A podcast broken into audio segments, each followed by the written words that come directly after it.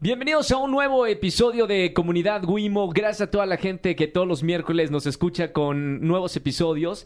Tengo el gusto de recibir, siempre me da mucho gusto recibir a, a muchas personas en este proyecto, pero la persona que tengo enfrente de mí de verdad es una de mis favoritas de la vida. Oh. No solamente del trabajo, sino también de, de la vida. La quiero mucho, creo que hay una conexión especial. Que, ah, hoy quiero entender por qué tenemos esa conexión. Laura G con nosotros en Comunidad Wimo. Bienvenida, Lau. Amigo, muchísimas gracias por invitarme. Ya estaba celosa porque decía, oye, invita a todo mundo y a mí no me ha invitado.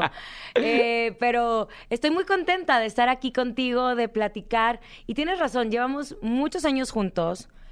Si ponemos eh, en conjunto esas horas que hemos pasado, creo que te he visto más que a muchos de mis familiares, ¿no? Hoy, hoy Entonces- estabas haciendo una historia en redes sociales diciendo, lo veo más que a mi esposo. Al menos este día sí, te he visto más que mi esposo porque me desperté contigo. Bueno, no me desperté contigo, pero estuvimos juntos En en la mañana, cinco ajá. horas. Después me fuiste a visitar a la cabina de radio porque tú ibas llegando. Sí, vecina de eh, la mejor FM. Exacto. Y ahora estamos aquí y de aquí vamos al cumpleaños de nuestro productor. Entonces, efectivamente te he visto más que mi esposo hoy. Yo oficialmente te, te veo más que mis papás. Ofici- Bueno, me queda claro, porque están en. Monterrey ellos también, no te pases.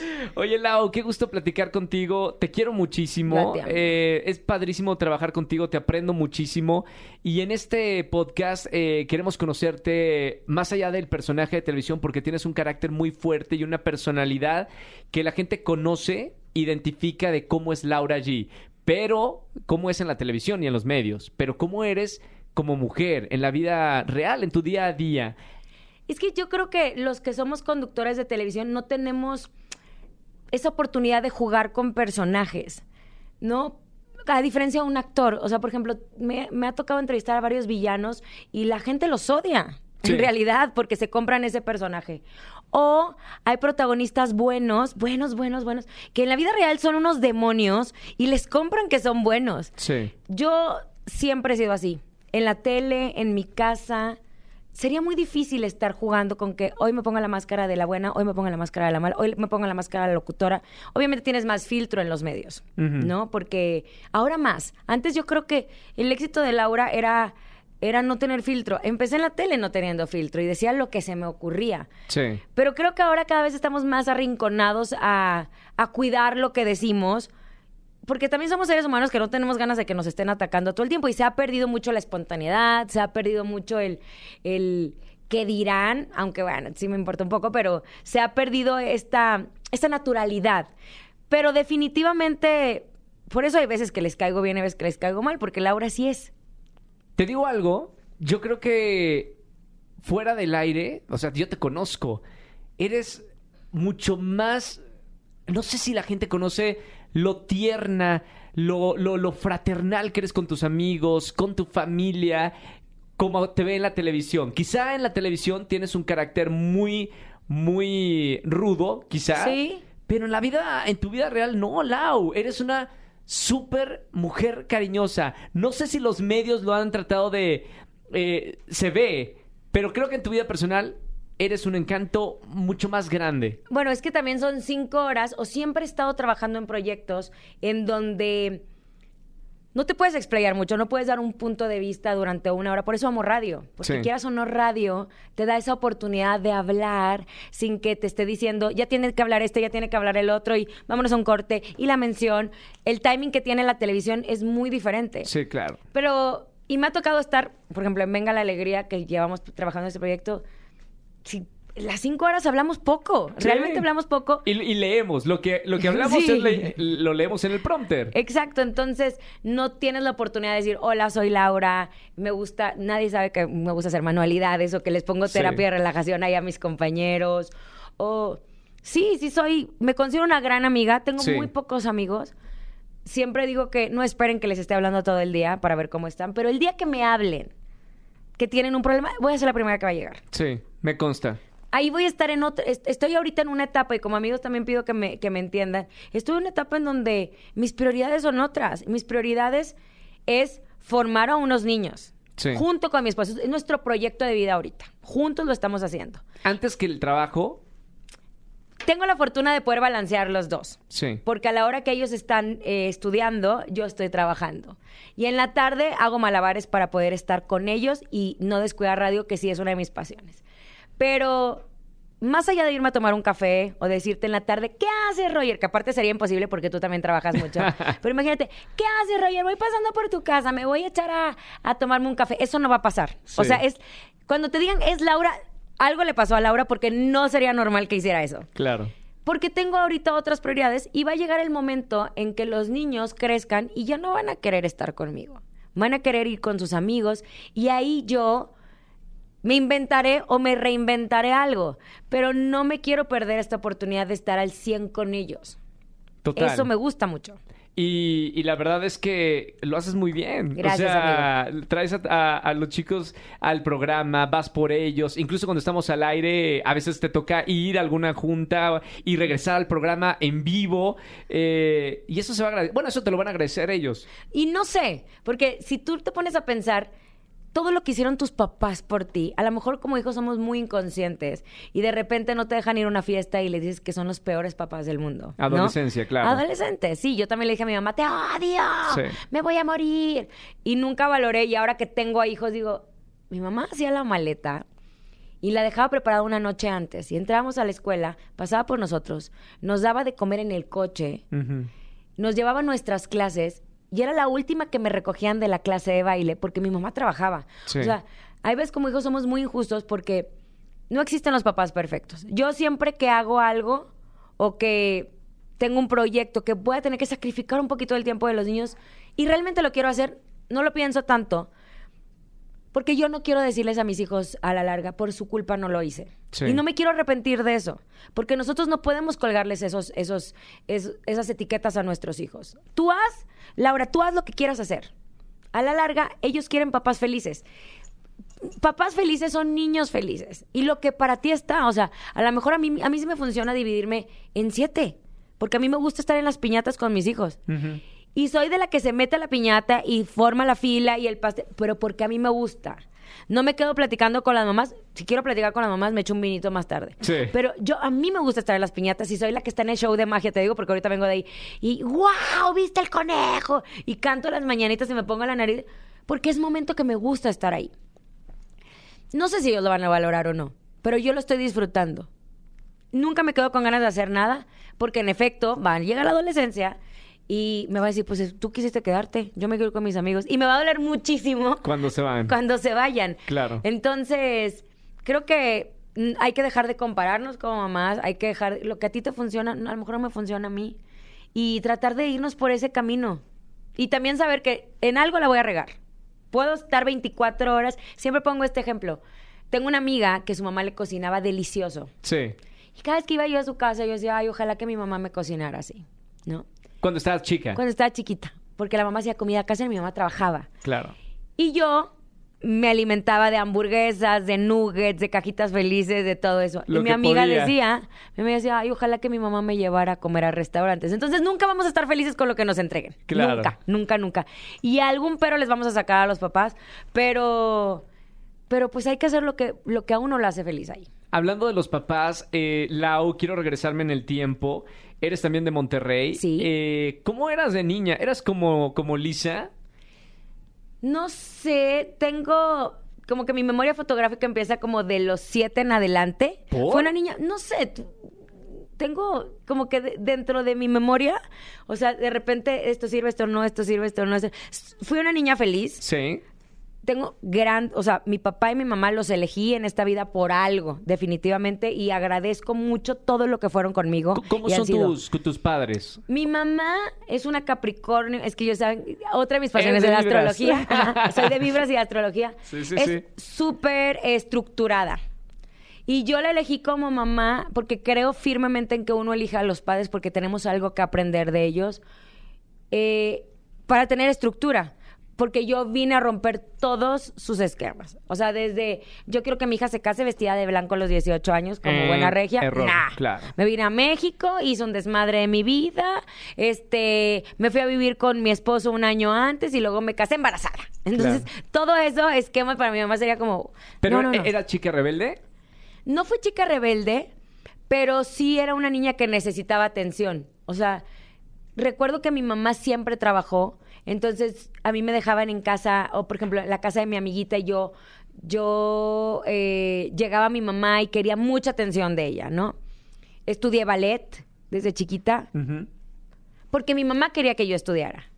Que eso es algo que venimos a aprender también a la larga y después mi mamá lo sanó conmigo y es- tenemos una relación hermosa porque ha sido una relación que se ha trabajado mucho. Y que se ha transformado. Y se, te ha, se ha transformado, porque todos venimos a trabajar con los papás. Entonces, mi mamá quería que estudiara baile porque ella no había tenido las posibilidades económicas de estudiar baile. Ok. Entonces, a los tres años estaba estudiando baile yo. ¿Y te gustaba a ti? No, Nada. nada. Cero, nada, nada, nada, nada, nada, nada, nada. Entonces complacía a mi mamá. Sí. Me acuerdo que una vez fue un concurso que era un talent show y mi mamá me hizo el vestuario, la música, la coreografía y todo. Y cuando estaba arriba del escenario y yo veía a mi mamá tan feliz, me dejé perder. Me dejé perder. ¿Por qué? Como que era una forma de venganza. Sí. Entonces mi mamá estaba muy enojada y me dijo, es que ¿por qué lo hiciste? Y yo le dije, porque es que a mí no me gusta esto. No, puede ser. Agradezco que me metió a clases de baile porque me dio una formación Artística. artística que después me sirvió para... Para todo lo que Para hemos todo lo hecho. que hemos claro. hecho, Y mi papá, mi papá es este hombre que siempre es súper positivo, que siempre está de buenas, que nunca lo veo de malas, que siempre es, hay que trabajar, hay que echarle ganas a la vida. Entonces se forman estos dos seres, digo, estos dos seres me forman sí. con disciplina, con mucho amor y obviamente con cosas que nos gustan y no nos gustan, pero desde muy chica yo empecé a trabajar, no porque ellos me obligaron, sino porque se me presentó. Eh, mi mamá estaba en la iglesia, en la iglesia de San Juan de los Lagos, en Monterrey, Nuevo León, San Sí. Nicolás de los Garza, y le, le- un día estábamos en misa y el padre, Fidel, Fidel César Galván, que ya en paz descanse, Qué memoria. Sí, levanta la mano. ¿Alguien quiere encargarse del grupo de escenificación de niños? O sea, el evangelio lo hacíamos. eh, Actuado. como- a- exacto, en Ok. obra de teatro. Y mi mamá levanta la mano. Y yo. O sea, ¿cómo vamos a actuar ahora? y eso fue maravilloso porque fueron casi 10 años de un grupo que no nada más fueron. eh, Mi mamá tenía casi 150 señoras, un ejército con ella, miles de niños. Viajamos, hicimos el jubileo en Israel, en París, eh, hacíamos la representación, yo era la Virgen María, mi, mi hermano José, en Belén, o sea, viajamos por el mundo con todos los cuadros artísticos que hacía mi mamá. Dime que eso sí te gustaba. No, ¿No? no, de hecho yo estaba enojada porque yo le decía, mamá, ¿por qué no me pones del Espíritu Santo? Yo quiero ser el Espíritu Santo. Y me dice, es que tú no tienes la gracia del Espíritu Santo. O ¿Y, sea, qué, ¿Y qué eras? el diablo. me dice, tu mamá te conoce mejor que nadie. no, me decía, es que no tienes esa dulzura. Y Oye, qué fuerte que tu madre te diga eso. mi ¿Cómo- mamá, cómo- mi mamá cómo siempre ha sido ruda. O sea, no, me enojaba. Claro. Entonces mi mamá no me quiere dejar. Y, y eso que bailaba y actuaba, mi mamá me decía, es que El diablo. tú no tienes la gracia del Espíritu Santo. Lo va a hacer Xochitl, que era mi mejor amiga, que era una niña, pues una niña dulce, o sea, la dulzura por la piel. Pero yo quiero ser el Espíritu, o sea, yo soy tu hija, yo voy a ser el Espíritu Santo. Pues no. Y ahí me tenías al demonio picando al Espíritu Santo. Pero era buena para, para actuar. O sea, por ejemplo, actué María Magdalena y para llorar y para aprenderme Histriónica. textos larguísimos. O sea, tengo memoria eh, fotográfica. Entonces, gracias a mi mamá. ¿Qué pasa? Que, que me empiezo a encaminar a la actuación porque actuaba todos los domingos. Me la vivía en la iglesia. Me sé toda la Biblia. ¿Sigues yendo a, a la iglesia? No. No. Ah, ah, luego hablamos de, Hablamos de religión, Bueno, si por- quieres. en ese momento, este, Laura católica. Tres misas. La de las nueve, las de las doce y las de las Ah, siete ya si le gustaba. Trabajabas ahí. Sí. No, todavía no trabajaba. Tra- Eso fue antes No, de no, trabajar. Ah, trabajabas en la iglesia. En la otra iglesia. No, y aparte era de, hay que vender elotes para, para el boleto, para irnos de viaje. Para, o sea, fue una, fue una etapa muy linda porque vi a mi mamá en su realización. O sea, Claro. ella, ella estaba realizada. Ella fue médico porque era la carrera más difícil Sí. pero tiene en la sangre lo artístico, ¿no? Y ella se realizaba y de repente crea, eh, hacía el guion del evangelio y se inspiraba en la música y el vestuario lo cosía hasta las 4 de la mañana, o sea, se realizó mucho y la vi ahí. A esa edad, ¿qué representaba tu madre eh, para ti? Cuando la veías hacer todo esto. A esa y hasta ahorita mis 37, yo te puedo, a mí cuando me dicen, ¿quién es eh, tu heroína? Tu Ella. modelo a seguir. Mi modelo a seguir, ella. O sea, ella porque es una mujer y ahorita en esta etapa que está es maravillosa, ahorita te lo cuento, pero como abuela. como abuela, pero no es la típica abuela que, que, ay, está esperando, que vive a través de los nietos. Que yo creo que mucho pasa eso con las mujeres. Sí. Viven a través de los nietos. Y si les llevas a los nietos son felices y si se los quitas porque van a ir a una piñata son infelices. Mi mamá es de, a ver, ¿cuándo van a venir? Porque yo tengo, a ver, este, brujas chamanas, constelación áurica, danzas, eh, danzas de chakras y todo. Y yo, mamá, ¿es danza de chakra? Ay, no, es que se me despertaron los chakras. Entonces está una etapa de, de la mujer sabia. Sí. Y viene a México ahora para hacer un curso en Malinalco de 25 mujeres que van a en- reencontrarse y ella es la líder. Sea, entonces es bonito verla en esa etapa Sí. De, de no abuela, pero sí de mujer empoderada, de mujer que, Líder. que se conoce. O por el digo, es que tengo un cólico. Es que ¿sabes cuál es el problema? No ha sanado el útero. Y yo, mamá, ¿cómo que la sana? Todos los domingos, o cada luna, o no sé bien, porque todavía no he entrado en esa etapa con ella, pero hay sanación de útero. No sabía. Yo tampoco, pero mi mamá me lo explicó y es súper interesante porque a raíz de los órganos, ahí se representa todo. O sea, las mujeres hemos sido muy castigadas de la menstruación. Ay, no hay que esconderte, hay que Claro. quedarte en la casa. Hay que conocer su cuerpo. Entonces ella como que trae unos trips maravillosos que yo se los aplaudo porque es una mujer realizada. Sí, sí, sí, sí. Sí, y no vive a través de mí. Y no vive a través de mis hijos. Claro. Y si mis hijos, y mis hijos la aman, y ella está, cuando tiene que ser abuela, porque me tengo que ir de viaje y le pido de favor, está al 100. Pero cuando no, no está llorando porque los extraña. Claro. Ella está siendo ella, Realizándose. 100%. Y mi papá es un hombre de mucha disciplina. O sea, hay veces, Roger, que yo me quiero quedar en mi cama acostada porque tengo flojera, pero va en contra de mí. Porque mi papá me sembró eso. O sea, el si no quieres ir, renuncia. Pero no dejes nada colgado nunca. O sea, es mejor terminarlo bien Sí. pero nunca, nunca, nunca quedes mal. Entonces lo traigo como inyectado. Yo recuerdo cuando estaba en la prepa o en la carrera, no me podía dormir hasta que terminaba mi tarea. Y eso era por tu padre. Sí, y se lo agarré, y el valor del trabajo, y la disciplina, y es algo que también se lo enseño a mis hijos. O sea, Sí. de repente, no quiero ballet, no es que vas. ¿Me, me sé? Te he escuchado decirle a, a Lisa. Sí, vas, sí, sí. vas. Es que no, ok, si no quieres ir, vamos, renunciamos y listo, buscamos otra actividad. Pero hay que cumplir las reglas. No es que sí quiero ir, vamos. O sea, siempre te voy a apoyar, pero no es de, ay, hoy le da flojera. No. ¿Tus padres fueron estrictos contigo? Sí y no. Ellos hicieron algo que me encantaría replicar con mis hijos, que me dejaron mucho eh, el sentido común o la libertad. En el sentido de, yo no recuerdo a mi mamá hacer la tarea conmigo. Recuerdo a mi mamá que me decía, oye, ¿hiciste la tarea? No. "Mm, ¿Por qué? No, porque no quise hacer la tarea. Bueno, ¿y qué va a pasar mañana que no lleves la tarea? Pues me van a regañar. ¿Y, y cómo se siente? Ay, feo. ¿Y qué te van a decir? Se van a burlar de mí. Ah. ¿Y conviene o no conviene hacer la tarea? Y ya me había ido yo a hacer Sí, la tarea. claro, por supuesto. Entonces, utilizaba esta onda de psicología conmigo. Porque ya lo había trabajado. Exacto. Y yo ya hacía la tarea. Entonces, a mí nunca me obligaron a hacer una tarea. Yo estaba convencida que funcionaba hacer la tarea para que el día de mañana llegara sin preocupaciones. Entonces ya lo traía sembrado y hasta la fecha funciona. O sea, yo me levanto una noche, más bien, un- una noche antes hago una lista de todas las cosas que hay que hacer. Entonces me levanto con una misión de hacer esto, esto, esto, esto, esto, esto. Y si no cumplo con eso, ya he sido un poco más flexible, porque antes hasta que las cumpliera, ¿no? Sí.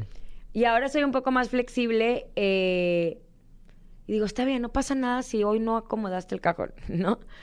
Pero me da tranquilidad ese, ese orden que Claro. mi mamá me enseñó. ¿En qué momento llega el, el trabajo a, a tu vida, el entrar a los medios de comunicación en Monterrey? Yo estoy convencida, Roger, de que cuando te toca, ni aunque te quites. Y cuando no te toca, por más que seas la sobrina del... Bueno, hay veces que sí, pero este es para ti. Lo que es para ti es para ti. Yo estaba, empezó un, me, me invitaron a hacer como un video home de la actuación. O sea, empecé a estudiar teatro con Adán Canales, que ah, es claro. muy famoso en Monterrey. Sí, sí, sí. Fue mi maestro de teatro durante mucho tiempo porque Adán llega a la iglesia, no me preguntes por qué. Ok. Pero ahí empecé a estudiar teatro. Y después un tío que se llama Edgar, hermano de mi papá, andaba con Rosalinda Rodríguez, que estaba en el clima en Azteca. Sí. Y Rosalinda le asignaron a hacer un proyecto.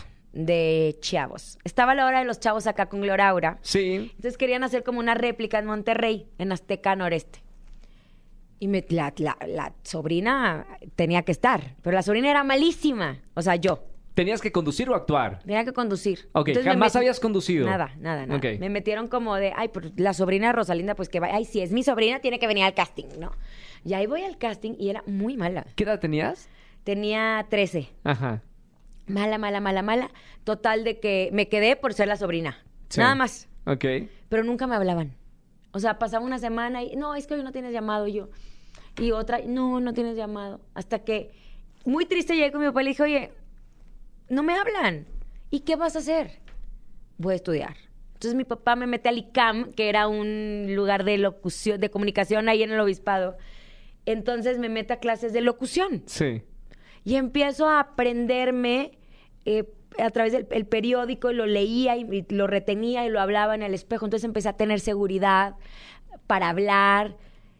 Y no me hablaban en Azteca para ir a hacer mis reportajes, porque era muy mal. O sea, típico de, ¿y qué comen? Pizza. Ah, comen pizza. Claro. ¿Y qué más comen? Así no. Ah, igual me- te- o sea, estaba chiquita. Estaba chiquita. Sí. Pero ¿qué me hizo? Ah, O sea, mi papá me dijo, mediocre no vas a hacer. Entonces haz las cosas bien. Y me metí a las clases de locución desde muy chiquita. Y cuando ya me sentía segura, llegué con el productor y le dije, quiero que me des una oportunidad de conducir. Y yo ya llegué entonces con esa tranquilidad de que ya había estudiado. Te sentías segura, claro. Me sentía segura. En eso sale la conductora que estaba en eso y me suben a mí de conductora y ya me quedo en el programa. Ese programa se llamaba Entre chavos. Entre Chavos. O sea, para que entiendas, mis papás pagaban la escenografía. No, ¿en serio? Íbamos a McAllen, compramos sillones inflables. y- Súper intensos tus papás. no, pero era como, ay, pues, está bien fea la escenografía. Bueno, hay que comprar un sillón de plumas de esos inflables. Entonces, para que se vea bonito. Y ellos como que veían que a mí me gustaba tanto que era, en vez de que no encuentre ella lo que tiene que hacer y esté ahí de mal humor o esté perdiendo el tiempo, ¿por qué no la apoyamos en algo que sí le gusta? ¿Tus no? papás te acompañaban eh, en esa edad o tu mamá? Mi mamá. Tu mamá siempre te acompañó a los Mi programas. mamá me acompañó. O sea, pasó la iglesia, pasó el baile y entramos en esta etapa. Ok. Este. Y ahora mamá estaba en mi territorio. Sí. Y siempre estuvo de la mejor forma, divina, me hacía mis chonguitos, eh, me, me compraba el, el, que el glitter para poder estar ahí y los peluches en los micrófonos. Estábamos jugando. Claro. El tema es que pasan los años y yo ya estoy por entrar a la prepa. Todos esos años estuviste en ese Ah, programa. estuve en prepa, estuve en, en prepa, estuve ahí. Y ya me tocaba estar en la carrera. Sí. Y renuncié, porque ya me quería, ya decía, ya quiero, o sea, entrar a carrera y quiero hacer las cosas serias. Había venido una etapa de prepa en donde me acuerdo que, papá, ya no quiero ir porque mis amigos se juntan en el McDonald's y mi... Entonces ve y renuncia. Pero no dejes colgada a la gente. Sí. No, pero solo entiende una cosa y me decía mi papá, tú ya estás forjando tu futuro. ¿Qué ¿Y querías tú? hacer? ¿Qué querías Yo me quería de dedicar a la tele, me quería, o sea, me quería dedicar a la tele. Entonces me dijo, tú ya te estás abriendo un camino, tú ya estás trabajando por ti. Bueno, está bien. Pero entre que trabajabas, pero eras medio inconsciente y que jugabas y todo. ¿Y qué pasa? Que decido renunciar a TV Azteca porque ya me quería dedicar a la carrera. Sí. Iba a estudiar ciencias de la comunicación, qué raro. Eh, y el día que renuncio, me hablan de multimedios. Entonces, ha sido una carrera muy linda porque cada vez que estoy a punto de salirme de algo, llega otra oportunidad. Y son señales que a lo mejor no me toca salirme. O sea, mi misión a lo mejor está aquí. sí. Y entro a multimedios y en multimedios a la semana ya tenía un programa sola para mí. ¿Cuál era? Se llamaba TV Tú. TV Tú. Yo me acuerdo de eso. Total libertad. Total libertad Eras creativa. solamente la Yo. Tenía invitados de México, muchas junkets que hacía en Estados Unidos porque Meme Cinemas estaba con multimedios. Sí. Eh, y era una niña, me decían chivita loca, o sea, era una chiva loca literal, que "Oye, hay que hablarle a Roger para que venga y nos vestimos de caballos y hacemos una competencia. Entonces, a su máximo esplendor. Claro. Eh, Era increíble porque aparte estaba estudiando la carrera salía de mi casa muy temprano, iba a economía en el TEC de 7, porque era clase de co- tronco como, ¿no? Sí. O sea, no porque iba a estudiar economía. De 7 a 10 y de ahí me iba a multimedios, que estaba enfrente del TEC, Sí. a mi junta con mi productora a ver qué íbamos a hacer ese día. Y luego me regresaba a clases, y luego me iba a arreglar y regresaba al programa y regresaba a clases. ¿El O sea, programa era de lunes a viernes? de lunes lunes, de lunes a viernes, sí. Wow. De, hay 3 a 4, creo, Sí. si no me equivoco. Entonces, o lunes, miércoles y viernes de 3 a 4. Bueno, no me acuerdo. El tema es que me la pasaba ahí. Salía de mi casa muy temprano y regresaba muy noche. Sí.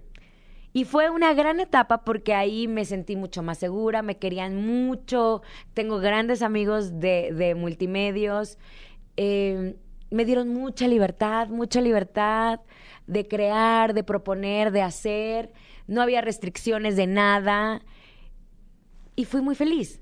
Entonces ahí estaba, qué, qué importante porque estaba estudiando ciencias de la comunicación, pero todo lo ponía en práctica. Claro. Menos, por ejemplo, Photoshop, que ahí sí sacaba dieces porque llegaba con el equipo de diseño gráfico ahí de multimedia. ¡Eh, qué onda! Me enseñaron, me pidieron hacer una tarea de Photoshop. ¿Quién me la hace? Nico, órale, vas. Diez. Claro. Entonces, no perdía mucho ese tiempo que sabía que no me iba a dedicar al Photoshop. ni eso. claro. Pero aprendí mucho. Y, y creo que se quedó en, en mí hasta que multimedios ya, ya sentía, ya, ya no sé qué voy a hacer acá. Ya me quiero ir. Multimedios es uno de los canales más vistos de, de Monterrey y, Del norte. y del norte. Eh, la gente te conocía. Ya, ya desde un principio eras Laura G. No, en TV Azteca era Laura González Sí. y cuando entré a Multimedios Mauricio La Torre me dijo, ay, Laura González suena muy señora. Laura G. Y yo, qué oso, o sea, ¿cómo van a llamar Laura G? Qué vergüenza, me daba pena. Y ahora imagínate, Becky G. Sí, ahora Karol ya, G. ya. Yo fui la mamá de Becky G y de Claro, Carol G, sí. ¿eh? Nada más que empiecen. Tú eres la G. Sobrina de Kenny G, sí, y de los hombres G. Pero todas las demás. Pero fue un gran apodo. Sí, pero me daba pena. ¿Por qué? Porque estaba chavita, porque decía, ay, porque era Laura G o, la- o Laura Glés, y había- ya existía Gilberto Glés. ¿Y por qué Gles? Pues estaban buscando como que un nombre. Pero Mauricio fue, fue para mí es un gran productor y un gran creativo. Loco, loco, loco, pero muy bueno. Eh, y él se le ocurrió. Y él me dio esas herramientas para que yo empezara a tomar fuerza. Y de repente yo llegaba y le decía, oye, no, me remodelaban el estudio. Un ejemplo, me remodelaban el estudio y yo, no, Mauricio, es que ya sé. ¿Sabes qué voy a hacer? Me voy a ir caminando desde Sendero, que es una avenida muy lejos del cabrón, hasta Multimedios. Sí. Y vamos a hacer la peregrinación hasta conocer mi nuevo foro. ¿Y cómo la vas a hacer? Con un camarógrafo. Entonces me, me iba con un camarógrafo caminando y toda la hora del programa era a ver a quién me encontraba en el camino. Y de repente me daban ride en moto y de repente en bici y me subía al camión de basura y ahí quedaba ese episodio. Luego el siguiente día empezaba ahí y llegaba a una maderería a ver si estaba mi estudio ahí y comía el- todo lo que implicaba el camino hasta que llegué a mi estudio. A ver, Lau, no, no, entonces no solamente eh, eras conductora, eras No, productora, desde niña. Sí, Que siempre. a- ahora en Venga la Alegría jugamos. Lo, lo, lo platicamos tú mucho y yo. De repente es así de... Amo- Es que tenemos ese productor, productora interno, pero veo que es desde chiquita. Pero tú eres muy sabio y siempre se lo digo. ¿Por qué? Te voy a explicar. Por... Lo platicamos hace poco que me decías, yo utilizo ese productor en mis otras plataformas. Yo quiero producir Venga la Alegría. O sea, yo de repente llego a Venga y yo, a ver, y vamos a hacer esto. No, hay un productor. Existe un productor. No, no saques tu Hay- creatividad de aquí. Hay que elegir las batallas, ¿no? Claro. Digo, no en pleito ni nada, pero... Pero qué bonito se siente que desde chiquita estabas con esa... eh, eh, a ver, es un don ser productor o productora, Sí. tener esa idea creativa. No haces lo que te dicen. O sea, no sé si, por ejemplo, pod- no, no que no me quiera con capacidad, pero no sé si me gustaría producirle un programa a alguien más. ¿Por qué? Porque a mí me gusta, me gusta producir mi vida. o sea, me gusta producirme a mí. Porque sé lo que soy capaz y sé cómo son las cosas y sé lo que me gusta. ¿No? Eh, produzco mi día. Todos los días produzco mi día. Y todavía le produzco a mis hijos hasta que se dejen, ¿no? Claro. Pero no sé si me encantaría ser esa productora en donde yo cambiaría muchas cosas. O sea, en el sentido Pues de... es que la productora es la cabeza de una, de una producción. Sí, pero a ver, nadie puede traer teléfono, entren al aire así, tal, tal, tal, entre medio ¿Pondrías bossy. esa regla tú? Tú, Laura allí. No, mira, Ah, esa no. aprendí algo que creo que nosotros, como, y te lo digo acá, como conductores, lo hacemos mal. Te voy a explicar. Un gran productor que se llama Alexis Núñez, Uy, gran escuela para mí. exigente. Sí, exigente y de la escuela buena, me decía que el cerebro se tarda un minuto en conectar lo que estás haciendo. Entonces, si tú estás en el teléfono, que lo hacemos, Roger, lo hacemos. hacemos. Estás en el teléfono, así, y de repente te dicen 3, 2, 1 y lo sueltas, mm, tu cerebro ni siquiera sabe que ya vas a entrar al aire. Sí.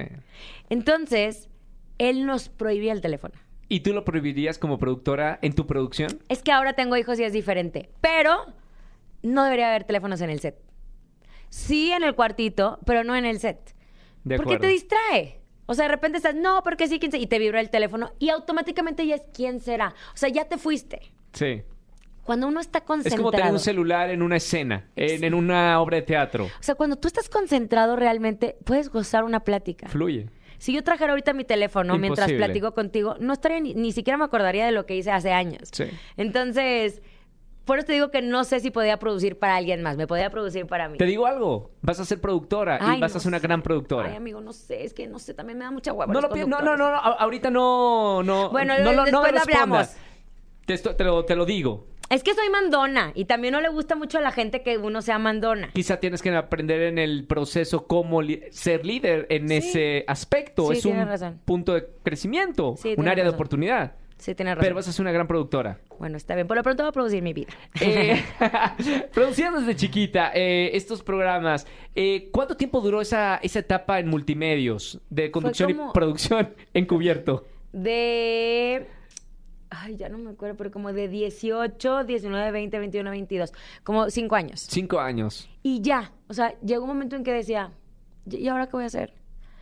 No puedo ser, no puedo estar en el matutino porque no tengo edad para estar en el matutino, ni tengo nada que aportar. Sí. ya estoy por terminar la carrera, nunca me he ido de Monterrey. Entonces, a la, a la larga, a, la par mientras yo estaba en, en multimedios, me hablaban de un- me hablaron de Univisión y fui a hacer unas cápsulas y estaba luchando por un lugar. Eh, ¿Te acuerdas de ese programa Control que hacía Carlos claro. Ponce? Sí, sí, sí, Y si sí. no me equivoco, Sofía Vergara. Sí, Sofía Vergara. Sí. No, bueno, no me acuerdo. Pero era Carlos Ponce. Y entonces, y Carla Martínez, perdón. Carlos Ponce, se fue Carlos Ponce, entró Carla Martínez y Carla Martínez ya se iba. Entonces estaban buscando quién. ¿Y tú querías ir a Miami? Me ofrecen ir y me quedé en el casting ya para quedarme. Competía contra Marisol González. Y cuando ya iban a definir quién, cancelan el programa. Uy, Y me regresé a México. sí. Entonces ese fue el primer acercamiento a Miami. Y me regresé. Pero ya no quería estar en México. Ya era como un... mm, allá, o sea, en Monterrey, perdón. Ya, ya, ya, ya. Me llamaba algo. Y mis papás lo único que me pidieron es que me graduara. Me gradué del TEC feliz, terminé esa etapa. LSC. Ciencias de la Comunicación, chal y cafecito, como decía. y automáticamente me vine a México. Me ofrecen estar en, en, en Azteca América. sí. Nunca salió al aire el programa. Fue fatal mi llegada a México. Vivía en una suite ahí en la Roma. Eh, entré en este, en esta etapa del. Pues era niña de familia, de cierta forma. Mi mamá veía con mi novio y conmigo el, el- el televisor. Sí, sí, sí. Y ahora era un. Wow, no hay nadie que me diga que ahora tengo que llegar, ni qué tengo que hacer. Estoy sola, tengo. Ya no, no tengo novio. Entonces entró como esta etapa de, de vivir intensamente. La, la hemos platicado en, en numerosas ocasiones para la gente que nos está escuchando. ¿Cómo? e- Porque yo no te conocía en esa etapa. ¿Cómo eras? O sea, me lo imagino, pero no sé a qué nivel. muy ilusa porque siempre me había topado con personas muy buenas y yo soy muy entregada. O sea, cuando me entrego, me entrego al 100. Por eso ya cada vez te vuelves un poco más reservada porque tu energía no se la entregas a cualquiera. Sí. Pero yo me acuerdo que teníamos un grupo de amigos foráneos y éramos 50. Hoy me topé a una de ellas, por cierto. Éramos 50 y yo ya quería salir de trabajar para ir a ver a mis amigos. Sí. Y, y si me hablaban, o sea, uno de los episodios más fuertes en esa etapa, una de mis amigas me habla borracha y me dice, estoy muy mal. Y yo estaba peor que ella, pero fui por ella. Fui por ella al antro y después choqué. Y me fue muy mal a mí, pero yo fui por mi amiga, porque Sí. cómo iba a estar ella mal, la amiga estaba peor, ¿no? O sea, entonces, muy entregada. Y gracias a esa etapa tan entregada, pero entregada de amor, entregada de, de, de tiempo, a la par trabajaba, me iba encontrando como este mundo de, de la Ciudad de México, en donde, pues no todos son buenos, o sea, hay- hay gente mala y hay gente que te hace convertirte en una mejor persona, Sí. pero a base de golpes, ¿no? a mí me toca estar en Despierta, digo, en, Despierta- en TV Azteca, esto, América, y no funciona. Y yo ya me quería regresar a México, a Monterrey. Le dije, papá, no, ¿sabes qué? Como que lo mío es aquí la casita. Y mi papá, no te vas a regresar. Porque yo sé que tú te quieres ir. Solo tienes que encontrar qué vas a hacer. Sí. Y tenía toda la razón, porque una noche de fiesta me habla Roberto Romagnoli y me dice que si podía ser reportera del programa hoy. No tenía ni idea que era ser reportera. Y dije, ahí estoy. ¿Cuándo? Mañana a las 7 de la mañana. Yo estaba de antro. Era a las 4 de la mañana casi. Wow. Ahí estoy. Olía a todo, pero yo estaba puntual. Tenía amigas de visita porque agarraron esa etapa donde las amigas, ay, Laura vive en México y Claro. llegaban todas a la casa. Fui y me encontré el monstruo de Televisa, o sea, lo que yo veía en, en- en la tele. Entonces entré y me asignaron ser reportera. Te ofrecieron. Me exacto, me Y ofrecieron ser- aceptaste. Y acepté porque era la única opción. ¿De espectáculos? Era mi, sí, pero era mi único acercamiento con la- el entretenimiento. Sí. Entonces me leí todas las TV notas y todas las TV novelas que existían. Todas. Sí. Me tocaba un pool de, de reporteros muy buenos. Me tocaba trabajar con Osiris Carvajal, Adis Tuñón, Miguel Ángel Ramírez. O sea, buenas personas, o sea, buenos reporteros. Y era yo la pueblerina que iba llegando. Y, Ay, hola, somos todos amigos. Y pues no, no todos somos amigos acá. Pero cada quien se está ganando un lugar. Había, además es una, un área de, de mucha competencia, ¿no? Mucha de los competencia, reporteros. mucha, mucha competencia. Entonces, a mí, a mí me molestaba mucho hacer las notas porque yo me, el amarillismo no iba conmigo. Entonces era de, pregúntale por qué se divorció y por qué está, eh, por qué engañó a su mujer. Entonces yo sentía que me estaba traicionando Sí. hasta que encontré en ser reportera notas de color, que a mí me gustaba mucho. Dije, ¿qué puedo hacer para que no me regañen, que no me corran y que a la par haga algo bueno? Entonces se me ocurrió llevarle los pasteles de cumpleaños a todos los artistas. Órale. Tenía agenda llena porque todos cumplen años. Claro. Entonces me vestí de... Y decía, a ver, vamos a hacer un ¿Y dónde, research. dónde le llevabas lo- los A pasteles? los foros. Ok. Entonces parecía, por ejemplo, me ponía a investigar. ¿Qué le gusta a William Levy? A William Levy le gusta eh, la música. Entonces contrataba un trío cubano y llegábamos, William, Happy Birthday, y le cantábamos. Entonces los sorprendíamos con su pastel. Y era algo bonito. Es una, una, nota de color. Es una gran sección. Fue una gran sección y se hizo muy grande y de repente todos pedían su pastel. Me tocó vestirme de la Mujer Maravilla y sorprender a Lucero. Yáñez tenía fama de ser muy malhumorado y yo traje un equipo de fútbol americano porque a él le encantaba el fútbol americano, entonces lo sorprendí de Yáñez y le tiró un pase y él lo responde y, y fue una gran nota y de repente así con cada uno. ¿Y qué pasa? Que ya era la niña de los pasteles y Sí, no era la reportera amarillista. Claro, claro. Ya habías formado una sección, producido una sección. Exacto. Y me encantaba porque ya te ibas haciendo de un hombre. Y gracias a eso viene la- el, tepa- el tema de influenza en México que empiezan a hacer la gira de Vive México. Y gracias a esa sección que hice, me hablan para ser parte de, de la gira Vive México. Que fuiste por varias ciudades de la República, Exacto, ¿no? con Mauricio Clark. Sí. Y empezamos a trabajar y fue una etapa maravillosa. Recorrí la República, engordé 10 kilos. Eh, no existían las redes sociales todavía, entonces éramos muy naturales y no nos importaba. Y claro que es muy creativo. ¿Él sigue siendo tu amigo? ¿Sabes que la vida nos separó? Pero eran muy buenos amigos en esa época. Dormíamos juntos. O sea, te Uña lo y juro. mugre. Uña y mugre. Chino y yo. Sí, tal cual. O sea, no, de esas personas que tenías una conexión en donde si cierras los ojos lo puedes sentir. Sí. Hermoso, hermoso, hermoso. Y es súper creativo. Le aprendí mucho a Clark. Entonces decíamos, a ver, para no hacer los típicos enlaces, hay que hacer algo más. Entonces nos inventamos una historia de amor. Hicimos una telenovela. Sí. Laura y Clark se enamoraron y se van a ir a Monterrey a pedirle permiso a los papás. Entonces íbamos a Monterrey. Y estamos desde Santa Lucía y yo vestida de novia y de repente que Clark se había ido a un antro y fotografías con otra mujer y yo me quito el vestido y corro por Santa Lucía. Íbamos mostrando todo lo que había en Monterrey. Claro, pero a la claro. par habíamos- estábamos Con esta tele- historia. Exacto. ¡Qué buena! Estuvo padrísimo, nos divertimos mucho. Y de ahí terminamos en el noticiero. O sea, nos funcionó tanto que terminamos siendo los responsables de espectáculos. O sea, los ah, esos reportajes los pasaban fuera del noticiero y luego ya los incluyeron. No, los pasábamos, todos los enlaces eran para Primero Noticias. Sí. Para el noticiero. Y del noticiero eh, les gustó mucho. O sea, nos daban dos minutos y luego de repente eran 12 minutos. ¿Qué? 12 Un minutos es un éxito. noticiero. En el noticiero más importante. Claro, y eso, eh, los minutos es por el rating. Tenían rating y por eso estiraron el tiempo para que estuvieran con más Y nos minutos. iba muy bien. No, no veíamos el impacto en redes porque no No existía. existía, claro. Pero la gente te paraba y de repente era como un, sí, está bien. Y ya nos volvieron parte de, de la sección de espectáculos, porque ambos éramos reporteros de espectáculos. Sí. Pero nos pidieron que reporteáramos.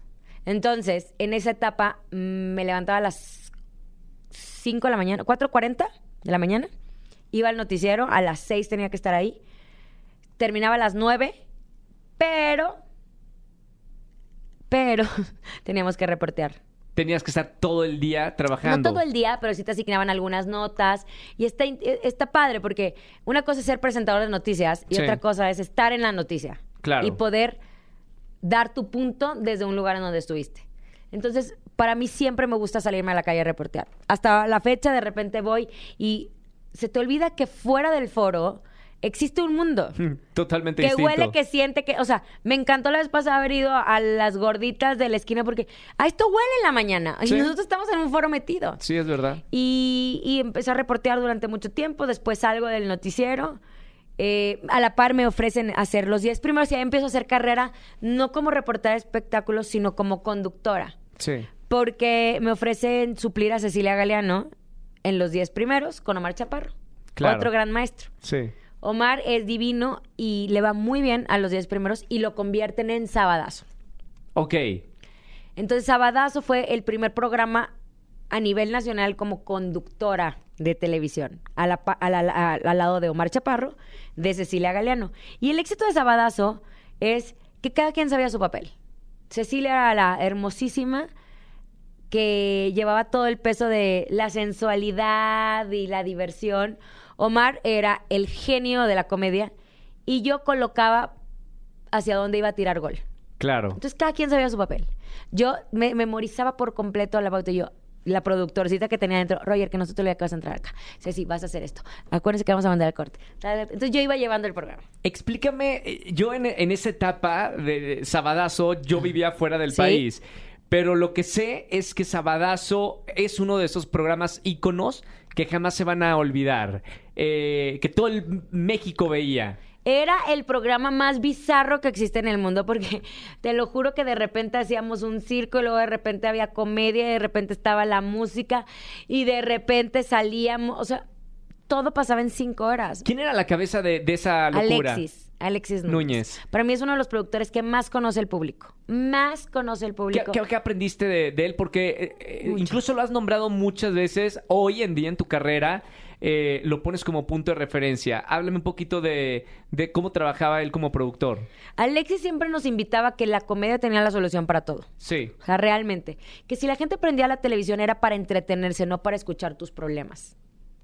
Que cuidáramos mucho porque a la par empezaban a salir las redes sociales y nosotros nos íbamos mucho con el tema de, de manejar dos personajes, el de la tele y el de las redes. Sí. Entonces en las redes hay personas que pueden ser súper depresivas y en la tele son súper alegres y ahí no hay un clic. Ahí dice, "Ah, me estás vendiendo una cosa que no eres. Sí. Entonces nos invitaba a que fuéramos los, lo más apegado. Coherentes. Exacto, que fuéramos coherentes. No puede ser un comediante en la red estar llorando porque se... pre- Entonces no le creo lo que me está diciendo. Y las redes te invitan mucho a eso. ¿No te acuerdas que había una época y todavía sigue donde, pues sí, si me dejaste, vete con otro? O sea, te tirabas mil indirectas a todo mundo. Claro, sigue todavía. Sigue todavía, ¿no? Pero él me invitaba mucho eso. Me invitaba mucho el respeto a la televisión. ¿Eres estricto? Súper estricto. O sea, no había forma que no llegaras a una junta, no había permisos para nada. ¿Te llegó a regañar fuerte? Sí, claro, me llegó a regañar varias. Él me decía mucho, me decía, Lau, cuida tu semblante porque es duro. Entonces pareciera que estás enojada. Y yo, uy, era horrible que me dijera eso. Soy porque- la diablita desde niña, la pastorela. Pero era, era horrible porque de repente estaba al aire y me decía, cuida el semblante. Y yo me movía por... ¿Cómo es? O sea, eh, guíame, no me digas cuida el semblante, guíame. Siéntelo, o sea, velo sintiendo. Cuando uno lo siente, lo refleja perfectamente en la cara. Entonces me enseñaba eso. Me Fue un gran chicharero. Me enseñó a escuchar en las entrevistas. Porque cuando escuchas, ahí tienes tu siguiente pregunta. El problema es que de repente tienes una lista de 20 preguntas y te quieres apegar a esas preguntas y Claro, sabes perfectamente y no que a lo mejor no, porque no va a la conversión. Yo te puedo dar mucho más si no tienes un guion. Ujú. Entonces me enseñó mucho eso. La improvisación. Tu carrera y tu. Y creo que una parte que yo admiro de tu talento como conductora es la improvisación. Y creo que fue en Sabadazo que aprendiste este arte. Omar, o sea, por culpa de Omar Chaparro. ¿Por qué? Porque Omar es un comediante nato. Entonces, él no va por escrito. O sea, él empieza a inventar y tú tienes que seguirla. Porque si no vas a matar su chiste o si no vas a matar su rutina. Entonces de repente llegaba sí, sí, estoy aquí en la cabina. Y si tú le dices, es que aquí no va en el guion eso, ya le mataste todo. Pues aquí estás en la cabina y qué más. O sea, pues siéntate y mira y Roy. Entonces empiezas a jugar, empiezas a jugar. Y él siempre tenía una frase, decía, impro manda. Y entraba y decía, impro manda, impro manda. No, impro tú. Y tú que eras estructurada, ¿no? Y Omar me enseñó muchísimo. Entonces fue, Es un genio, ¿no? es un genio, es divertido trabajar con él. Él me encaminó también un tema muy lindo porque es un gran amigo, o sea, es una amistad que sigo conservando. Y de repente estaba yo en una etapa en donde, pues yo que- quería formar mi familia, o sea, mi sueño era formar una familia. ¿Tu sueño desde Monterrey? No, o sea, de la vida. Yo tenía, yo sí quería formar una familia. O sea, yo sí me soñaba con una familia. ¿Cómo? No sé. Pero yo quería una familia. Porque vengo de una familia, pero lo traía. O sea, lo siento. Yo sabía que no sé si iba a ser buena mamá o no, pero quería ser mamá. Intentarlo. Intentarlo. Pero no tenía una pareja. Ay, qué problema. Sí. Y sabes, yo creo que todos en esta vida vienen a trabajar algo. Sí. No sé si te pasa, pero hay veces que hay personas que no se les da el trabajo, no se les da la economía. A mí no se me daba el el amor. Nada. O sea, nada. Lo llegas, tú, tú que lo has trabajado muchísimo, tu madre que tiene esas herramientas, ¿te diste cuenta por qué? Sí, después. Y es súper interesante y es un tema sasazo. Ahí te va. Yo empiezo a decir, es que siempre elijo mal. Elijo muy mal. Y me, me despersonalizaba. Es como, ok, voy a empezar a salir con Roger. Perfecto. ¿Qué le gusta a Roger? A Roger le gusta el teatro. Mira, ya vi Broadway. Y tipo, casi salía con mi saquito y te leía todas las obras. Entonces, dejaba de ser yo por agradar a alguien. ¿Sabes por, de dónde viene eso? Sí, ahí va. Wow, me, me encanta de verdad que la gente que nos está escuchando aprendan de esta mujer, porque esa, esa base de aprendizaje, si tú no tienes conciencia, no sé qué serías hoy, pero eres una mujer muy trabajada. O sea, trabajé mucho y estoy muy contenta porque y sigue trabajando porque no es como que ah ya el trabajo espiritual. Te cuento esto. Omar me empieza me invita a Cábala, a estudiar Cábala. Sí. Eh, y empecé como un tema de espiritualidad. O sea, después de haber estado en la iglesia me peleé mucho con la religión porque decía, no, o sea, no conecto, no conecto con esto. Y entré a Cábala y me clavé de lleno. ¿Qué, qué dice el, el Cábala? Pues es una, sí, ellos la llaman como una ciencia milenaria, en donde habla de la energía, pero de los 72 nombres de Dios, pero de que Jesús era discípulo de los cabalistas, pero era, eh, un- fue un discípulo rebelde. Sí. Entonces él, en vez de quedarse con la información, la comparte y lo castigan. Cada quien sus... Eh, Estaba, estaba de moda eh, porque Estaba Madonna... de moda por Madonna y todo. Pero más allá de moda encontré como un camino. Me clavé hasta que estaba tan clavada que me dijeron el diezmo. Llegó el tema del diezmo. que hay que pagar Que hay que dar tu diezmo de tu trabajo. de tu trabajo, pero se lo tienes que dar al centro. Y yo dije, no, yo no se lo quiero dar al centro. O sea, entiendo porque el centro ayuda a otras personas. Sí. Pero yo dije, oye, yo se lo quiero dar a alguien más. Entonces con eso no conecté y me salí. Solo con eso. O ¿Te- sea, no me pasó nada mal. No, no, no te obligaban para nada. Ah. No la pasé mal. Encontré algo, absorbí eso y me salí. Sí. Mi pulserita roja y que si el hilo y todo. En eso tuve un novio que era maestro cabalista, Ah, clavada, clavada. clavada, pero, pero despersonalizada otra vez. Y entonces ya estaba cambiando que si la vajilla no se puede mezclar con leche, con, tipo tendencia judía. Intenso, intenso. muy. Que el, el kipur, todo, todo, todo, todo, todo. todo. Volví a elegir mal. Hasta que hubo un momento, a la par, en el trabajo excelente. Hacía radio, me iba súper bien. Pero esta parte de Laura era la que a gritos necesitaba como que, hey, aquí estoy. Sí. ¿Y qué pasa? Que tuve un novio en París y via- bueno, via- viajaba a París todos los fines de semana para verlo. Una intensidad mía tremenda. Te pagaban bien en Sabadazo. Pues gastaba todo en ir a ver al novio de París, imagínate. Pero no, no era eso, era como un... Hasta que no me acuerdo qué me hizo, yo ya estaba muy mal. O sea, realmente ya estaba muy desesperada. Y mis mi mamá y mi hermano ya estaban en un camino espiritual muy lindo y me decían, Laura, no te podemos ayudar. Para mí era muy fácil, Roger, decir, mamá, sáname. Mamá, sáname porque me siento como que muy cargada de energía. Y mi mamá, es que Laura, no es así el trabajo espiritual. Entonces, me, me- como me desmoroné, estaba muy mal. Sí. Y mi hermano me presenta a un hombre que se llama Enzo de Paola, que él hace astrogenealogía. Ah, me has hablado de, de esta persona. ¿Qué pasa? Que cuando uno nace trae mucha información. Sí. Entonces, cuando traes información, de repente no entiendes por qué no fluyes en la vida. Pero traes lo de la abuela, lo del papá, lo del tatarabuelo y lo de todo. O sea, tu árbol genealógico es grande. Constelaciones. Exacto. Y empiezo, entro con él y empiezo a darme cuenta que el tema era mi papá. ¿Por qué? El tema de nosotros en la vida es papá o mamá. Está Sí. cabrón. ¿Es papá o mamá? Mala relación con mamá incluso puede ser cáncer de mama. Sí. Mala relación con papá es falta de abundancia. Entonces, yo tenía tema con papá. Y mi papá era que mi papá me dijo de chiquita que yo no era bonita. ¿Te lo dijo? Siempre, hasta la fecha.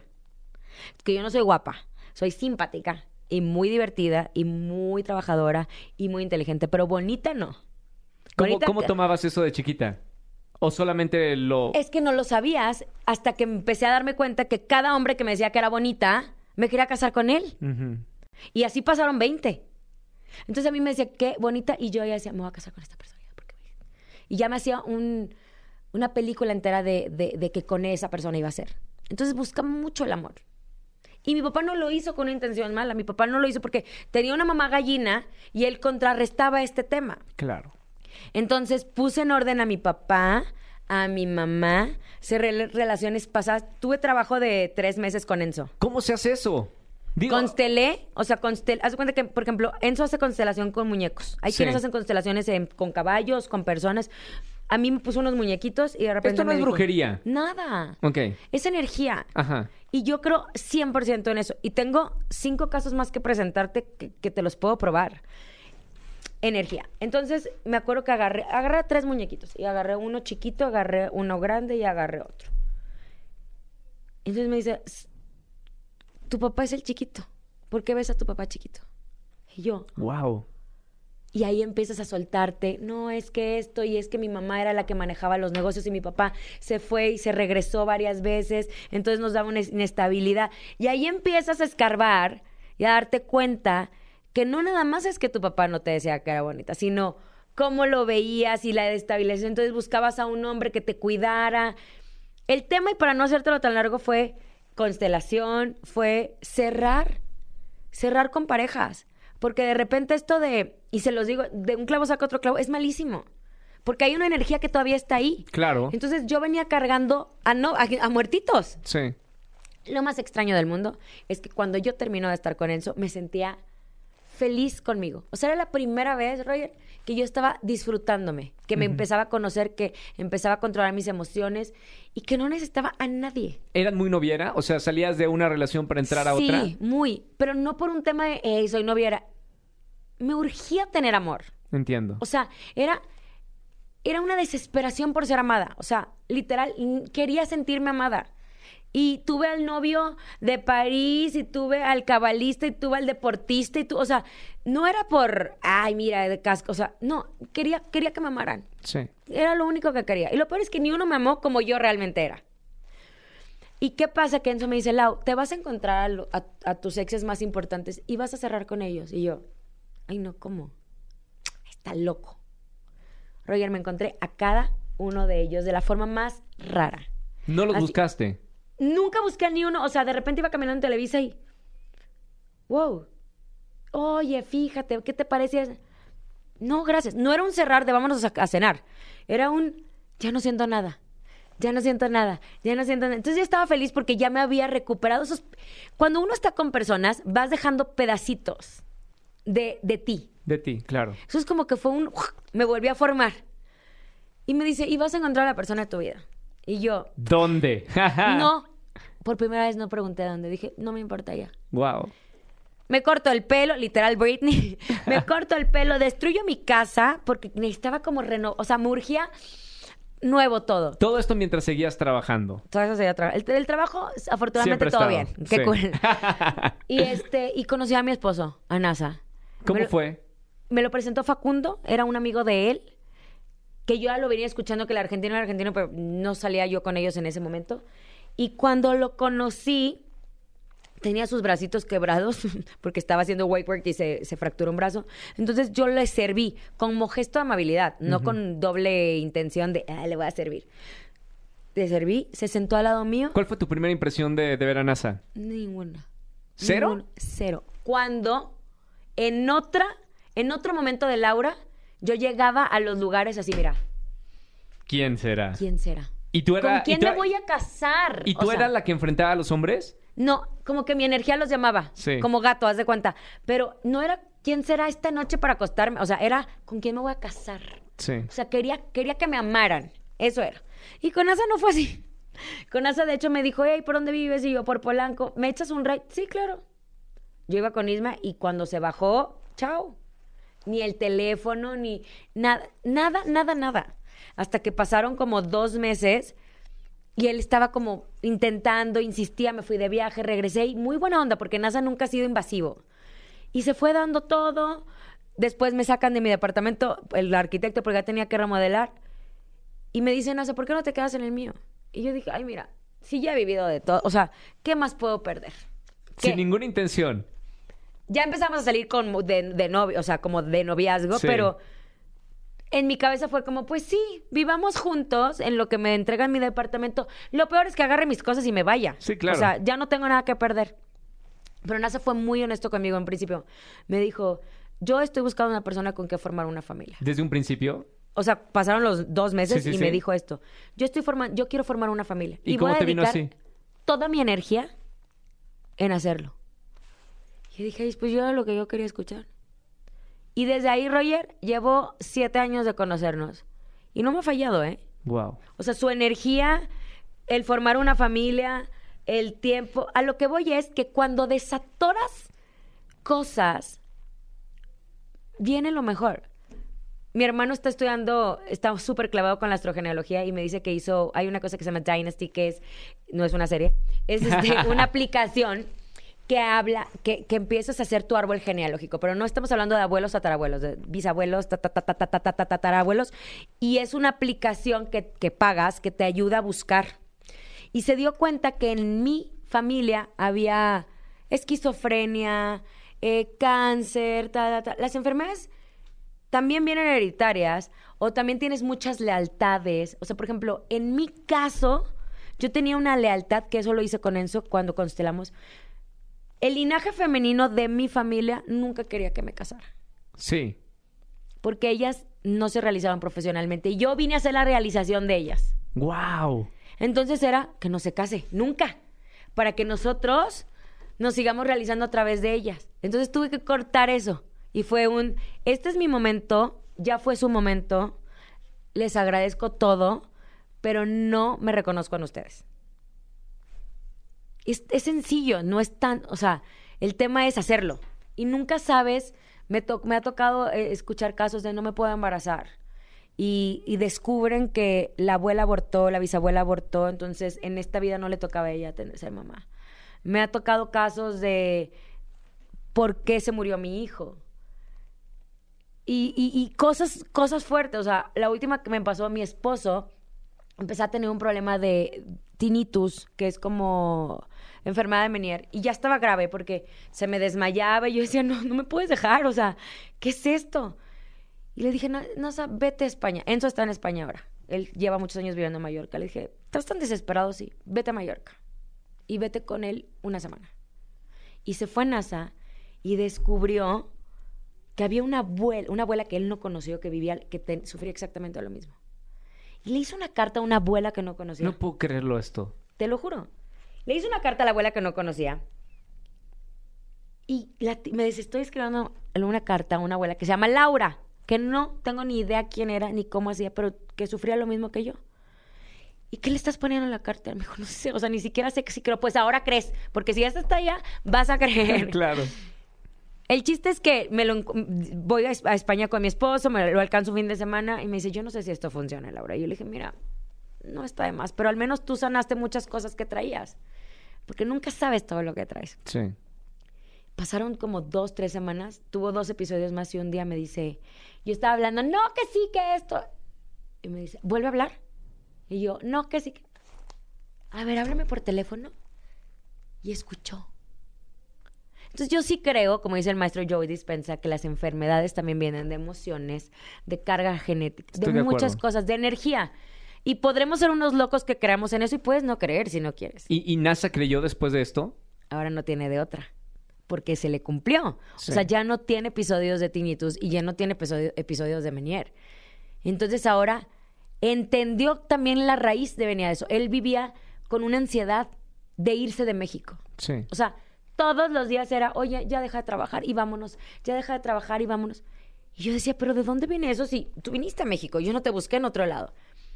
Y descubrió que sus abuelos salieron desterrados de Italia Claro. a Argentina. Entonces, esta necesidad de estarse moviendo y de estarse moviendo le generaba una ansiedad que también se reflejaba físicamente. Y ahorita está increíble. Le dije, ¿qué onda? ¿Nos vamos? Y me dice, no, no, no, yo estoy muy bien ahora. Entonces, eso, eso hay que preguntarnos cuando nos pasa algo. Si nos va mal en el trabajo, ¿De dónde ¿qué hay detrás de eso? Sí. Si tenemos una enfermedad, ¿qué hay detrás? Las emociones, o sea, las enfermedades vienen producidas por emociones. Sí, claro. El rencor, la ansiedad, el odio, el estrés, o sea, todo eso trae una connotación en nuestro cuerpo. Quiero que, que hablemos ahora, Lau, eh, de tus hijos, porque si tu sueño fue hacer una familia, hoy tienes una familia hermosa. Eh, ¿Cómo fue el nacimiento de Lisa? Eh, y, cómo viviste ese, ese primer hijo? Yo creo que a mí me tocó, o sea, la vida de esta típica frase de, ay, ya cúmplaselo, por favor, porque ella quiere. Yo te podría enseñar una fotografía, y ahorita no la traigo, pero la voy a, eh, ¿cómo se llama? Te la voy a enseñar. La foto que tenía visualmente era un hombre con barba, como piel, no era blanca como medio apiñonada, y tiene a una niña con dos colitas de pelo negro y a un bebecito así. Sí. Y yo me acuerdo que me dormía con esa fotografía. Todas las noches, y es que yo quiero así, yo quiero así, yo quiero así. Cuando nació Lisa, ni me siquiera la recordé, pero cuando nació Lucio y veo a Nazareno, tipo con Lisa aquí con el bebé, yo dije, Esa es la foto. es que yo tengo esta foto en algún lado. Y te la voy a enseñar. Creo que la subí a Instagram. Te la voy a enseñar. Pero es igualito. Es igualito. ¿Qué pasó para que esto sucediera? Pues ¿Qué tuve pasó? que destrabar muchísimas cosas para que mi sueño... O sea, no es que no se te va a cumplir el sueño. El sueño es que hay que trabajar para que se te cumpla. Claro. Y la mayor parte del trabajo la tenemos nosotros. Y seguimos trabajando todos los días, ¿eh? Sí. No es como que ya se te cumplió la varita mágica. Eh, Lisa llegó en un momento increíble. Ha sido un aprendizaje maravilloso. Estoy muy orgullosa de, de mi ser como mamá. Nunca creí que hubiera sido una buena mamá. Y la verdad es que sí soy una gran mamá. Porque estoy muy concentrada, estoy muy convencida de que nosotros tenemos en nuestras manos el poder de, de- de entregar al mundo a dos buenas personas. Claro. Confío 100% que todo se basa en infancia. Entonces sí vale la pena esos cinco minutos de jugar con ellos, sí, aunque estés cansado. Admiro mucho y me siento muy privilegiada porque gozo una maternidad y siempre se lo agradezco a mi esposo. Gracias por permitirme que mi maternidad sea saludable. Sí. Desde que estaban en la panza hasta ahora. Porque me pongo en el lugar de muchas mamás que tienen que criar a hijos desde un divorcio, desde un problema económico, desde un maltrato como o violencia y aún así tener que criar a, a- a- a buenos seres humanos, ¿no? Entonces siempre le agradezco a mi esposo, más que me ame es gracias por no darme problemas. o sea, gracias por dar estabilidad en esta casa para que yo pueda gozar a mis hijos y tú también los puedas gozar. Di- dicen que, le- que los hijos vienen muchas veces a, a enseñar a los padres. Eh, me ha tocado con mi hermana decirme esa frase y que te transforman. ¿Tú cómo, qué te ha enseñado tus hijos, Lucio y Lisa? Me enseñaron a que por más que yo produzca su vida, ellos tienen su propia película. Y es real. Yo les puedo producir todo y ellos toman la última decisión. Así de sencillo, desde vamos a comer. nutritivo y me así de eh, eh, recetas y todo y de repente no mamá es que no queremos eso pero se lo tiene que comer miren se los adorné bonito no preferimos esto entonces también hay que respetar la decisión de los niños o sea por ejemplo mi hijo nos salió ahora con que es futbolista mi esposo es argentino pero no le gusta el fútbol y a mí tampoco me gusta el fútbol Sí. entonces de repente vemos a un niño que ama el fútbol y que lo podemos castigar con quitar la clase de fútbol y obedece inmediatamente, Claro. ¿no? Y hay que apoyarlo en eso. Me han enseñado que gracias a Dios yo reali- me realicé y cumplí mis sueños para no tener que ver reflejado mis sueños en ellos. Claro. Entonces, si Lisa se quiere vestir de azul, que se vista de azul. Si quieres ser artista, Que sea artista. Yo lo voy a apoyar porque mis papás me apoyaron en todo sí. traigo esa escuela. No tengo expectativas, todos los días cambian. Tengo una niña que no puede traer una piedra más encima porque se cae, o sea, en el sentido que es súper coqueta, femenina y a mí me encanta vestirme de negro y soy como más... Todo lo eh, contrario, venga la alegría. todo lo contrario, sí. Yo soy como más eh, chill. me gusta- Aterrizada, aterrizada. claro. Y ella es brillo y todo. Y veo a un niño que es súper desmadroso y que se ha pegado 20 veces y es súper inquieto, pero es tierno y amoroso. Los gozo mucho en todo. Y espero escuchar este podcast en algunos años y, decir, y sí, ya crecieron y les di una infancia feliz, porque ese es mi único objetivo. Darles infancia feliz los valores y después ellos van a tener que emprender su camino, solitos. Es difícil, ¿no? No lo, no lo piensas ahorita. ¿O sí? No, pero cuando me dicen, o sea, hoy una mamá decía, ay, cuando les rompan el corazón, le dije, qué rico, a todos nos rompieron el corazón y nos forjaron.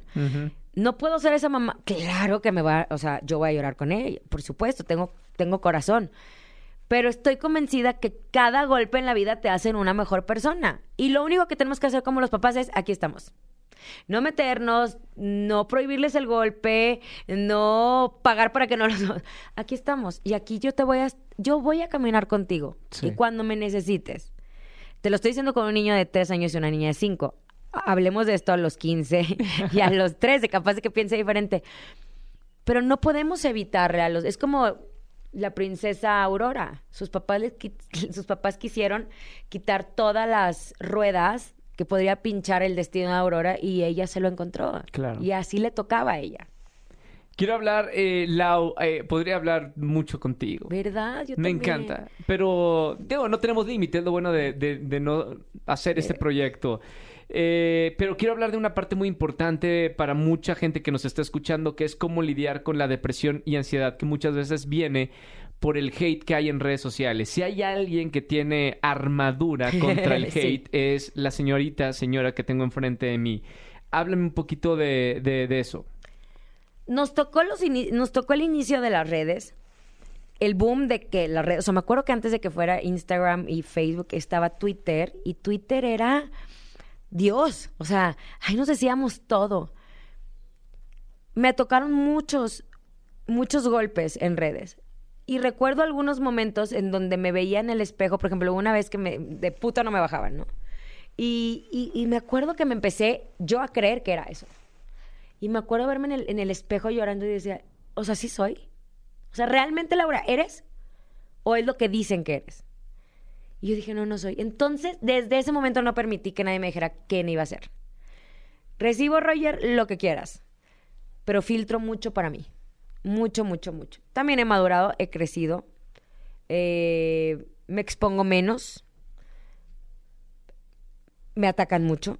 Pero entendí que no puedo dejar en manos de Cerdito 23 mis sentimientos. No lo puedo permitir. ¿Cómo le haces? La verdad es que, que no los leo mucho. O sea, la verdad no lo leo. Como que hubo una, una frase que me encantó que me mandó mi papá. No me acuerdo quién era, pero era un conductor de televisión muy amado en Estados Unidos. Y fue un partido de béisbol y le rendieron un homenaje y fue tremendo y todo el mundo se aplaud- le aplaudía y tal.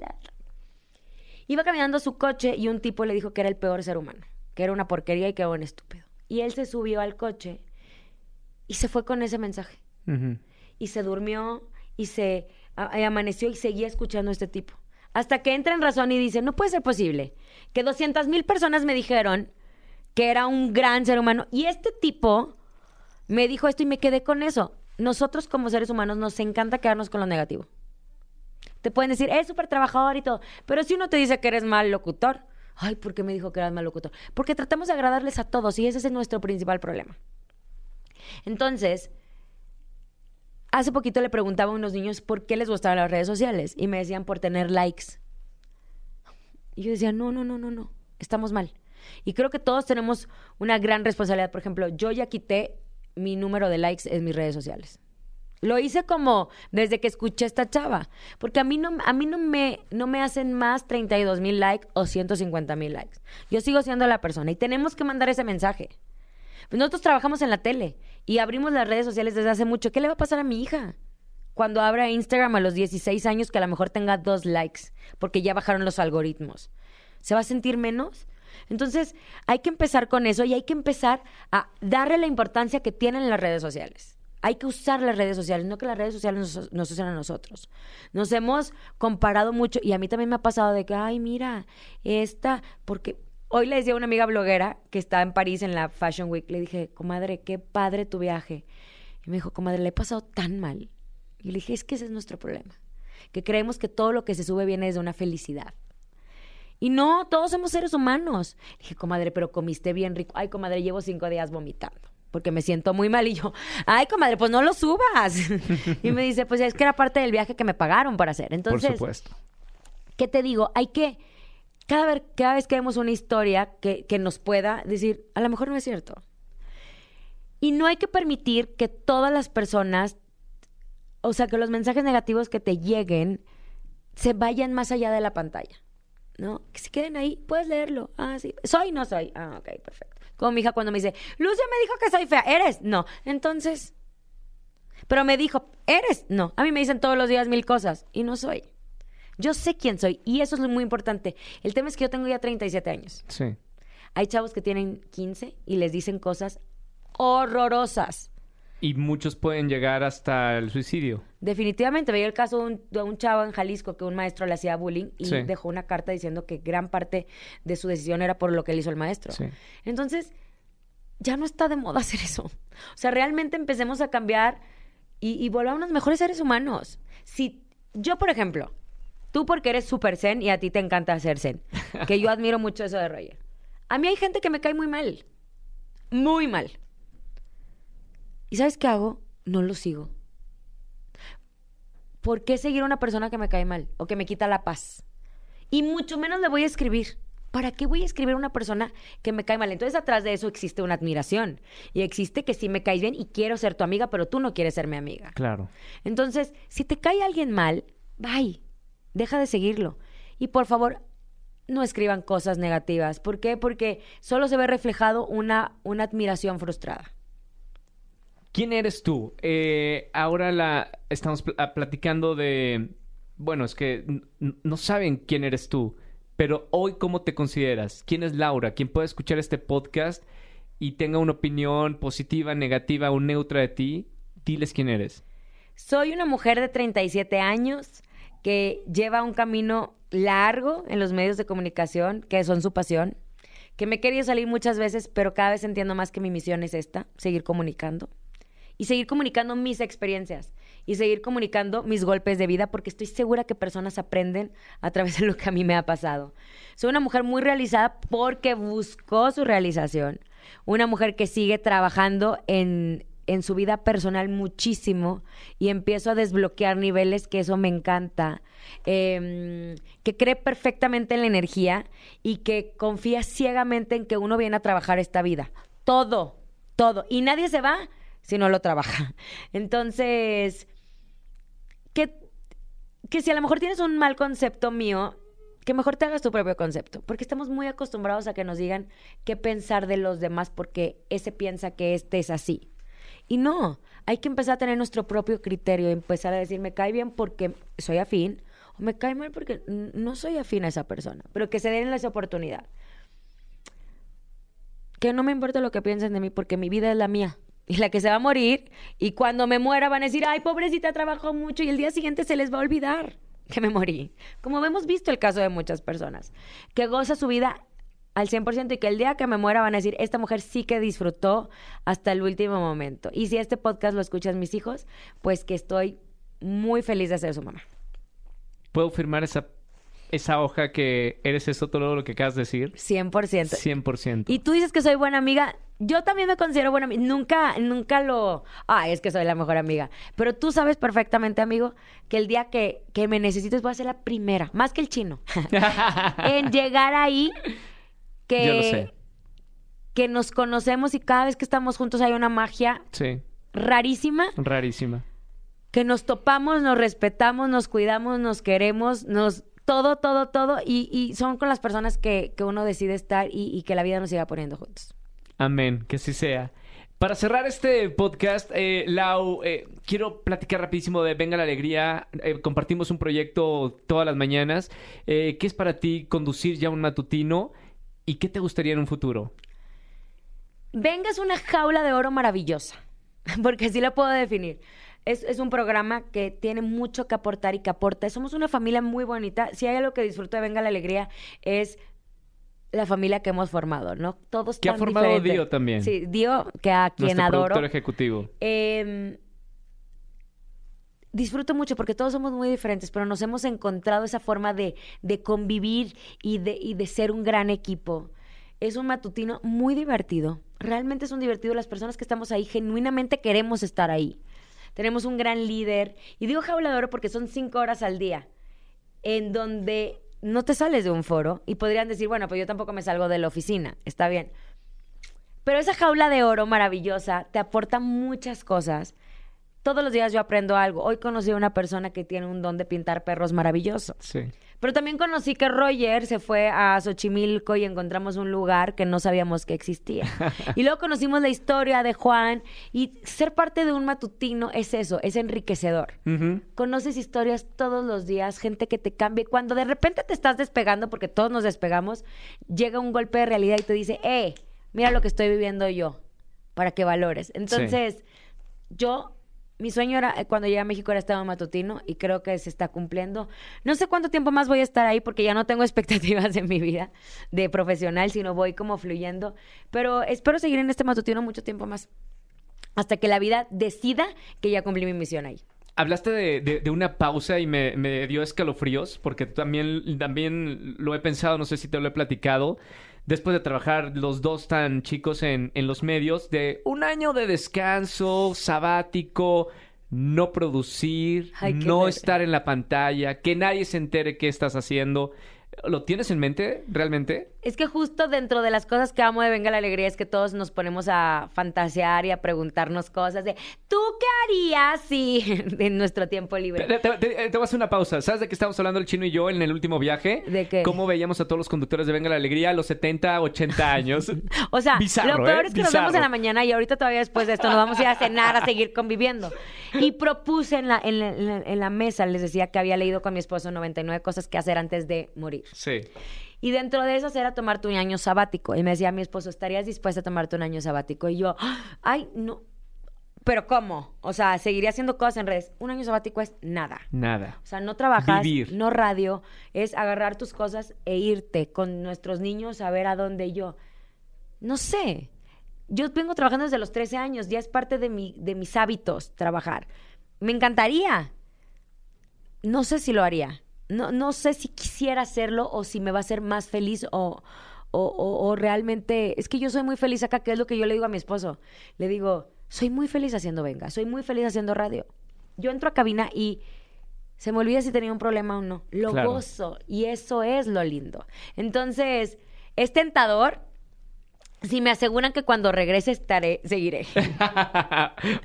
Eso, eso me encantaría, pero no sé Eh, si pasaría. Tu programa ideal, eh, ¿qué te gustaría hacer en un futuro? ¿Qué te falta por conducir? Eres, e- eres conductora. Son pocos conductores y conductoras en nuestro país.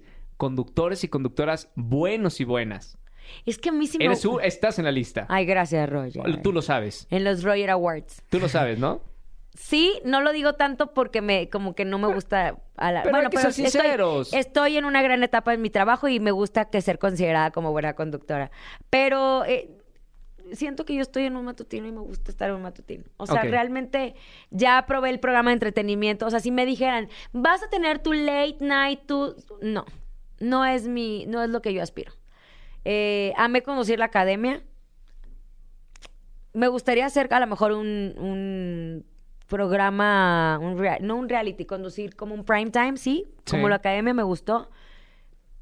Pero me gusta mucho la estabilidad de un matutín. O sea, realmente sí disfruto el contenido del matutín. Sí. O sea, cada sección, cuando está pasando, la voy gozando. ¿Cuál es tu sección favorita en Venga la Alegría? Ah, y últimamente me gusta mucho que se... Aparte del Sin Palabras que me peleo con Roger siempre.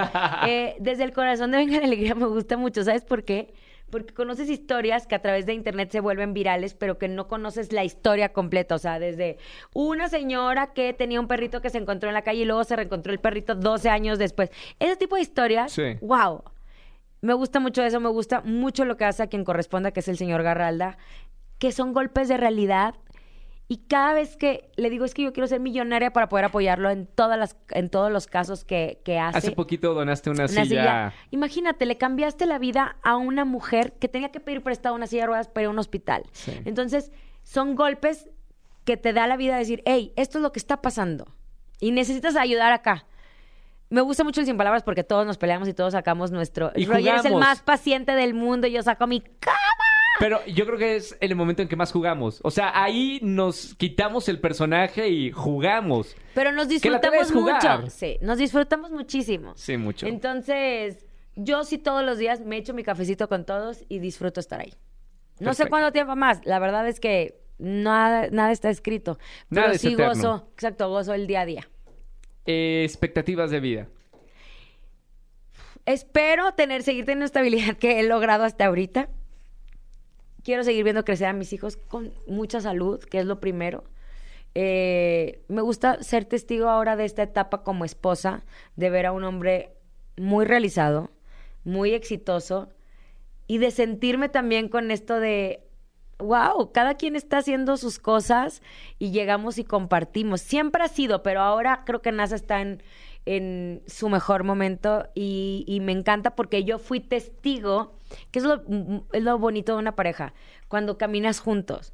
Entonces, yo me acuerdo cuando se salió de su trabajo, se arriesgó a poner la productora acá y de repente la primera serie, la segunda y ahora hace cuatro series al año. Entonces, wow, qué fregón y, verlo cumplir sus sueños. O sea, él se hizo su moto a los 13 años porque no tenía dinero para comprarse una moto y ahora se compró su moto. O sea, me gusta ser testigo de todo lo que está haciendo mi esposo.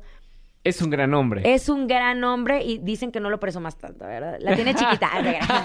es un gran hombre con pene chiquito. Tiene pelo chiquito, no se la gra- Este, Es fantástico. Cállate que luego van a sacar. Laura dice que, que eso es muy típico. mi- Oigan, es broma. no, de este hombre. programa no, por Ay, favor. no pero se sí. metan con este No se metan con eso porque es broma. No me dicen que no lo presumas tanto, pero realmente estoy muy enamorada de mi esposo. Sí. Y este, y los dos hemos logrado cosas muy lindas. Mi expectativa es seguir juntos. Realmente sí me casé con él porque para estar bien, pero nuestro anillo dice hasta que nosotros queramos. Wow. Está wow. lindísimo. Y se casaron en un día que no se debían de casar. El martes 13, pero acuérdate que elegí la fecha por astrología. Claro, siempre. Entonces, tampoco es como que nosotros hasta que la muerte nos... No, el día que ya no queramos es porque ya no tenemos más. Claro. Pero vamos a gozar, que ahorita sí queremos y que nos elegimos todos los días.